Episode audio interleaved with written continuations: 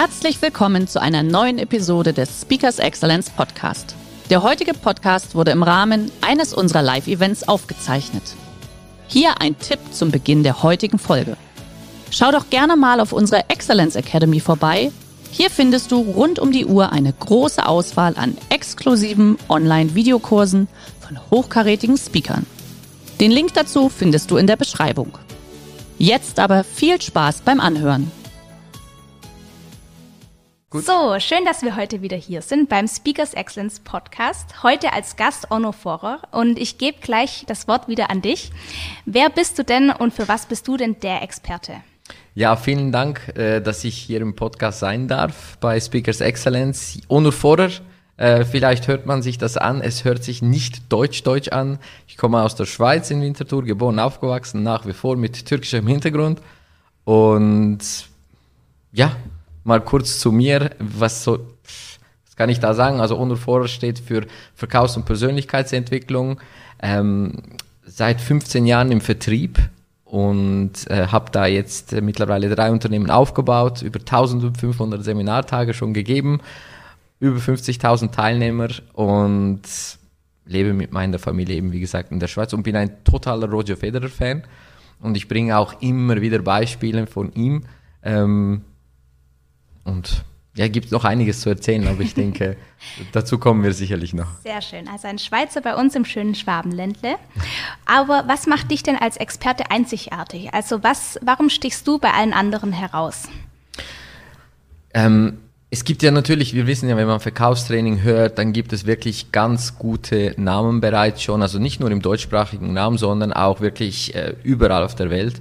Und das Ding ist, es geht ja hier dabei nicht darum, um das klassische Verkauf den Leuten beizubringen. Hier geht es vielmehr darum, wie sie es wirklich schaffen, die intrinsische Motivation zu finden. Das heißt, nach dem Warum. Das heißt, wieso mache ich das überhaupt? Wo, wozu tue ich das Ganze überhaupt? Und da gehen wir wirklich ganz, ganz tief hinein. Und wir arbeiten zuerst bei der Persönlichkeit und danach gehen wir in die Verkaufsskills. Und das hat dann gezeigt in den letzten 15 Jahren auch, dass das wirklich eine Nachhaltigkeit hat. Also die Leute kommen viel, viel schneller in die Umsetzung und wir erzielen dadurch natürlich viel bessere Abschlussquoten und auch eben, wie gesagt, ja, Begeisterung ist natürlich sehr, sehr hoch. Ich habe mich natürlich auch ein bisschen vorbereitet und mich in deine Themen eingelesen. Okay. Und du sprichst immer wieder von den vier verschiedenen Vertriebstypen. Genau. Was für welche sind es dann genau? Wie schon gesagt, also bei mir in den letzten 1500 Seminartagen und ich gehe natürlich selber auch noch an Seminare, Weiterbildung für mich ist auch sehr, sehr wichtig. Und im Vertrieb, ich arbeite sehr viel mit SMI und DAX-Konzernen, also wirklich mit Großunternehmen zusammen. Und da habe ich wirklich eins festgestellt. Und da, egal mit wem man es da zu tun hat. Es gibt immer vier verschiedene Persönlichkeiten, also Vertriebstypen. Und ich nenne das Ganze Become the Network King mit ein bisschen Wortspiel mit dem King. Ähm, schlussendlich der König vom Dschungel, das ist der Löwe.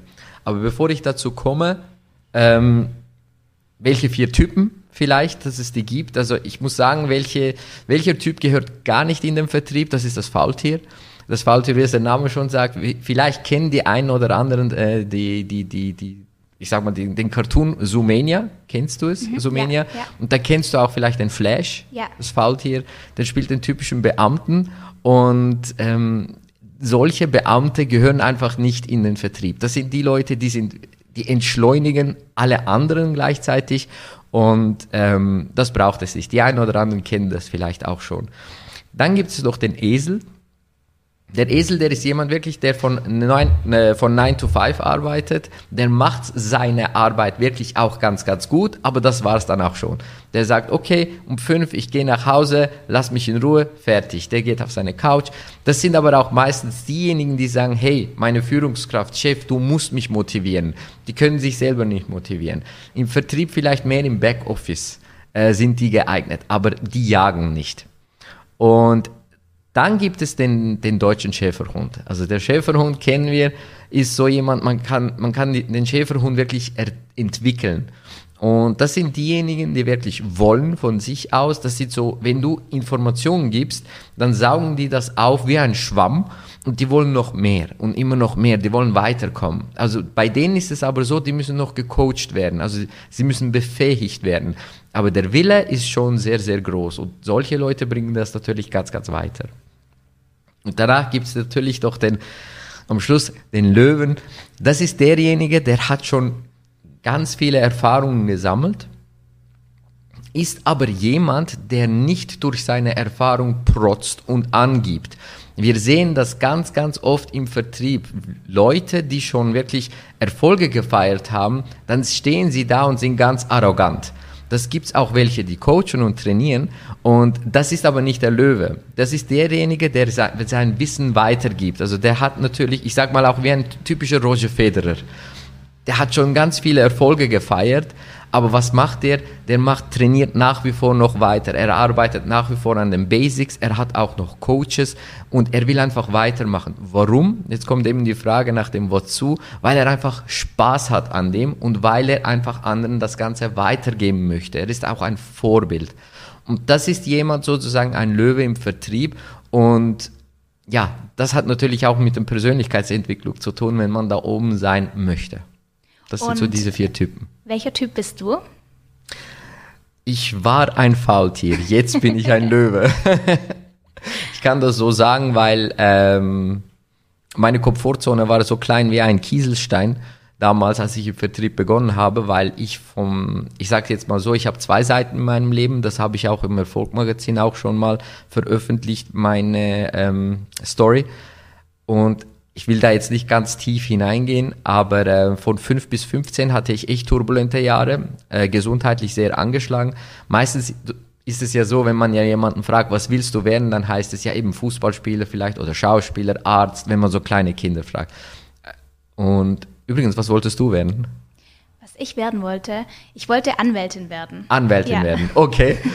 Und ähm, ja, die kleinen Kinder, die haben ja solche Träume. Bei mir war das wirklich so, ich wollte gesund sein. Und ich hatte da wirklich mit, also die, der größte Feind war bei mir wirklich die eisige Kälte in der Schweiz. Und das war auch der Grund, wieso ich auch nicht auf Fußball spielen gehen konnte. Und da gab es wirklich eine Person, wenn die nicht wäre, dann wäre ich heute wahrscheinlich nicht hier oder ich würde nicht so viele Menschen begeistern können und wirklich das tun, was ich wirklich liebe. Und diese eine Person war dann auch ein Löwe, oder? Löwin, ja, so ja, kann man okay. so sagen, das war meine Mutter. okay. Und äh, ja, absolut. Sie ist wirklich jemand, sie, ähm, sie hat so ein tiefes Ego und sie hilft den Menschen ganz, also wirklich so oft es geht, äh, manchmal zu viel und da verliert sie manchmal sie ein bisschen die Zeit mit sich selber, aber das ist ein anderes Thema.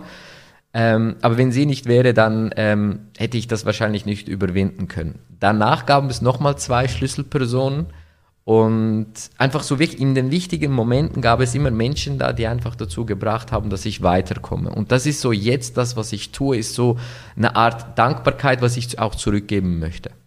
Okay, heißt, wenn ich als ähm, Chef ein Team voller Faultiere habe, dann muss ich die Hoffnung nicht aufgeben, sondern kann die auch wirklich schulen, dass die zu Löwen werden. Ähm, da darf man natürlich nicht viel Zeit verlieren. man muss schon sehen, äh, deswegen ist für mich ganz, ganz wichtig, wenn ich Chef bin oder wenn ich Coachings habe oder auch in einem Unternehmen, meine erste Frage ist immer, wozu bist du da? Also wozu machst du das überhaupt? Oder wieso willst du das? Und da bohre ich wirklich ganz in die Tiefe. Also es ist nicht so, sagen wir mal, was deine Motivation ist. Wenn jemand sagt, okay, ich bin Vertrieb, ich will Geld verdienen, dann sage ich, okay, wozu willst du das? Und dann bohre ich da wirklich immer in die Tiefe. Und wenn ich dann wirklich da, da sehe ich ganz, ganz schnell, ob da wirklich etwas dahinter steckt, kann ich da Zeit investieren oder soll ich wirklich die Finger davon lassen? Macht Sinn, ja. Okay, aber kommen wir mal nochmal zu dir zurück. Mhm. Was ist denn deine liebste Verkaufsplattform? Also gehst du lieber ans Telefon, verkaufst du persönlich oder online? Was würdest du da weiterempfehlen? Ich, weiterempfehlen würde ich auf jeden Fall online wie auch offline. Mhm. Ähm, ich persönlich habe meine Stärke im Offline-Bereich. Ähm, ich muss ganz ehrlich sagen, das mit dem Online, das ist so ein bisschen, ähm, da kenne ich mich nicht so gut aus. Da habe ich meine Leute jetzt, die das machen. Aber offline persönlich arbeite ich ganz, ganz oft mit Weiterempfehlungen. Und ähm, ich denke, das ist so das, was ich tue. Also ich greife auch an den Hörer Weiterempfehlungen, gehe da wirklich in die Unternehmen hinein und ganz klassisch, wie man es kennt, und das hat sich bis jetzt bewährt. Das habe ich, ich sag mal so, ich mache eigentlich die schwierige, das, die schwierige Sache mache ich selber. Und die einfachen, was für mich schwierig ist, gebe ich ab. heißt die einfachen, die dir dann schon fast wieder zu langweilig sind, oder? Ja, und einfach das, was ich nicht gut, nicht ja. gut kann und ja, nicht so mag. Aber das muss man auch erstmal können. Auf jeden Fall. Zuzugeben, was man einfach nicht gut kann. Ja, definitiv. Das gehört dazu. Wir haben ja jetzt auch eine relativ schwierige Zeit für alle Branchen hinter uns Definitiv, und auch ja. im Vertrieb. Mhm. Wie hast du die Zeit denn empfunden und was hast du vielleicht sogar aus dieser Zeit neu für dich dazugelernt? Mhm. Sehr viel. Ähm, jedoch war es natürlich so, dass gerade an diesem Tag, wo es hieß in der Schweiz, okay, der Lockdown ist jetzt da, da war ich noch im Seminar und ähm, ja, offen gesagt, da ich ja nur offline unterwegs war, also bei den Corporates, dann war es wirklich so, dass ich von 100 auf 0 alle Seminare wirklich äh, weg waren und alle Trainings, komplett alles weg, alle Coachings. Und da stand ich einfach da und da dachte ich, okay, ähm, einfach Umsatz äh, 0%, also nichts, gar nichts da, was tun wir? Und da habe ich wirklich schnell reagieren müssen und konnte dann mit dem bestehenden Kunden wirklich online alles dann in Kürze alles aufholen. Und mittlerweile ist es schon so, dass ich äh, offline wie auch online ähm, die Angebote erweitert habe. Und ähm, ja, jetzt im Oktober kommt auch ein Online-Programm heraus. Und äh, wie gesagt, der Schlüsselpunkt war wirklich, dass ich in diesem Moment nicht den Kopf in den Sand gesteckt habe, obwohl es wirklich nicht so einfach war in diesem Moment. Ja, also das Mindset hat entschieden schlussendlich. Für alle war es ja nicht so einfach. Definitiv. Wenn wir jetzt nächstes Jahr um diese Zeit wieder genau in dieselbe Situation kommen mhm. würden, was würdest du deinen ganzen Kunden raten, was sie anders machen sollen, wie sie in die Situation reingehen sollen? In erster Linie geht es wirklich darum, ich sage es nach wie vor, wenn du Gegenwind hast, und das ist ein Gegenwind, um, ähm, ist es mal wichtig, was tust du in diesem Moment? Versteckst du dich hinter Mauern? Oder baust du in diesem Moment auch Windmühlen aus und bläst den Gegenwind sozusagen stärker zurück. Und das hat mit der Persönlichkeit zu tun. Also in erster Linie würde ich sagen, bereite dich einfach mit deiner Persönlichkeit, deine innere Stärke, wirklich dein Mindset so vor, dass jederzeit ein Lockdown kommen kann oder so etwas passieren kann. Und du solltest da einen Plan B und einen Plan C definitiv bereit haben. Das heißt aber auch online aufgestellt sein und vor allem, da geht meine Message an die Corporates, wirklich offen sein, ähm, neue Sachen zu probieren im Online-Bereich, auch wenn es noch nicht perfekt ist und nicht alles zu hinterfragen. Einfach mal wirklich die Dinge tun und ähm, da kommen wirklich ganz gute Resultate heraus, als wenn man es nicht macht. Ja. Hoffen wir mal, dass es nicht nochmal so weit kommt. Ich hoffe es auch nicht. Nee, nee. Wenn alles so weiterläuft wie bisher und alles normal bleibt, was ist denn dann für dich im Vertrieb ein absolutes No-Go? Was geht überhaupt gar nicht? Wenn man das Gefühl hat, dass man alles schon gut kann. und im Verkaufsgespräch zum Beispiel? Mhm. Im Verkaufsgespräch geht es hauptsächlich darum, ähm, wirklich dein Gegenüber sprechen zu lassen. Also wir Menschen wollen ja verstanden werden und nur schon alleine das Gefühl in diesem Moment entscheidet. Also ich gehe immer, am Anfang ist es immer so, wenn du direkt mit deinem Produkt reinkommst, dann wird da nie was funktionieren. Wir kennen das, es ist alles emotional und am Anfang spielt die Sympathie und das Vertrauen eine wichtige Rolle und das geht alles, also die erste Frage, was wir uns immer stellen, unterbewusst ist, mag ich dich? Mhm. Und das musst du beantworten können. Und die zweite Frage ist, den wir uns automatisch stellen, ist unterbewusst, ist, was habe ich davon? Ja. Und das, ist, das gilt es eigentlich zu beantworten im Verkaufsgespräch. Also vieles geht über Sympathie und Vertrauen. Das ist schon mal ganz, ganz, das ist ein Türöffner. Okay, wenn wir jetzt schon beim Verkaufsgespräch sind, dann komme ja. ich auch zu meiner letzten Frage. Und ich werde dich jetzt ein bisschen testen. Mach das. Ich stell dir mal vor, wir wären jetzt an der Antarktis und okay. du müsstest mir einen Kühlschrank verkaufen. Wie würdest du mir den jetzt verkaufen? Mit welchen Ach. Verkaufsargumenten? Ach, sehr, sehr gut, sehr, sehr gut. Wenn du im Antarktis, wenn wir im Antarktis sind und wie würde ich dir einen Kühlschrank verkaufen? Ich würde dir erst einmal sagen, okay, hey, wie ernährst du dich? Wäre meine erste Frage. Äh, mit Fisch. Mit Fisch. Was noch? Genau. Ich esse jeden Tag ähm, Fisch und Brot. Fisch und Brot. Okay. Genau. Was würdest du tun? Was, was bräuchtest du, wenn du zum Beispiel an einem Tag nur Fisch und Brot hättest und du müsstest das für eine Woche brauchen? Wie würdest du dann diesen Fisch und diesen Brot dann auflagern, damit es irgendwie nicht verfault? Was würdest du tun? Theoretisch könnte ich es ja auch einfach in meinen Garten legen, weil es sowieso alles voller Eis ist, oder? Okay. Ja, in, ich würde es einfach in eine Box in meinen Garten machen. Mhm. Dann bleibt es schön gefroren. Und was ist, wenn es nass wird? Oh, das ist ein guter Punkt. Als Beispiel, keine Ahnung, das ist so ganz spontan jetzt, was du gesagt hast. Aber ähm, das sind solche Kleinigkeiten, die wirklich wichtig sind. In, in diesem Moment geht es wirklich darum, man sagt ja, man verkauft ja eigentlich die Lösung für das Problem. Ja. Ich gehe schon ein bisschen noch weiter zurück. Bei mir geht es wirklich darum, am Anfang, wenn du wirklich die Sympathie und das Vertrauen gewonnen hast und du schlussendlich selber authentisch bist, und authentisch meine ich, das geht viel, viel weiter in diesem Sinne, wenn du das wirklich tust, was du liebst. Ich sage nicht mal, du musst dein Produkt lieben, du musst aber wissen, wenn du ein Produkt verkaufst, was das für einen Mehrwert bringt. Das ist eigentlich schon mal das Wichtigste. Klar, wenn du dein Produkt zusätzlich noch liebst, dann kommt eine Begeisterung, eine Überzeugungskraft hervor. Und das ist schon 50 Prozent vom Ganzen. Super. Dann würde ich die Folge jetzt mal beenden. Möchtest du noch einen letzten Satz an alle angehenden Vertriebler oder die, die schon dabei sind, sagen?